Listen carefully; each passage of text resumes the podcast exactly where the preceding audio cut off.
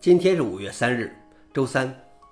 本期是硬核观察第九百九十七，我是主持人硬核老王。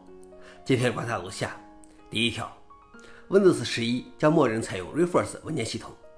微软正准备改进 Windows 十一的安全功能，他们用 Rust 重新编码内核，并使用弹性文件系统 Reverse 而不是 NTFS 作为默认文件系统，让 Windows 的内核中使用 Rust 的启动。这件事我们之前已经报道过了。Reverse 发布于二零一二年，但之前只支持 Windows Server 等企业级操作系统。它在很多方面都优于一九九三年发布的 NTFS，包括自动完整性检查和数据清理，避免需要运行 Check Disk、内置硬盘驱动器故障和冗余的处理，集成 RAID 功能等等。它将在未来几个月提供给 Windows 十一用户。消息来源：Windows Letters。老王点评：感觉 Windows 真正开始变得更好了。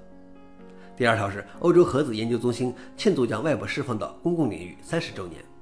一九九零年，欧洲核子研究中心的研究员蒂姆·伯纳斯里开始着手使用 Netstab 开发环境，开发一个超文本 GUI 浏览器加编辑器。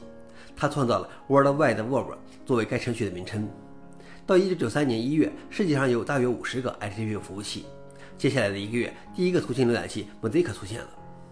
一九九三年四月三十日，欧洲核子研究中心签署了一项决定，即万维网在其屋顶下创建的客户端、服务器和代码库属于全人类。该信于五月三日正式开张。消息来源：Register。老王点评：正是这些科学家的无私，才有了今天的网络世界，其意义影响深远。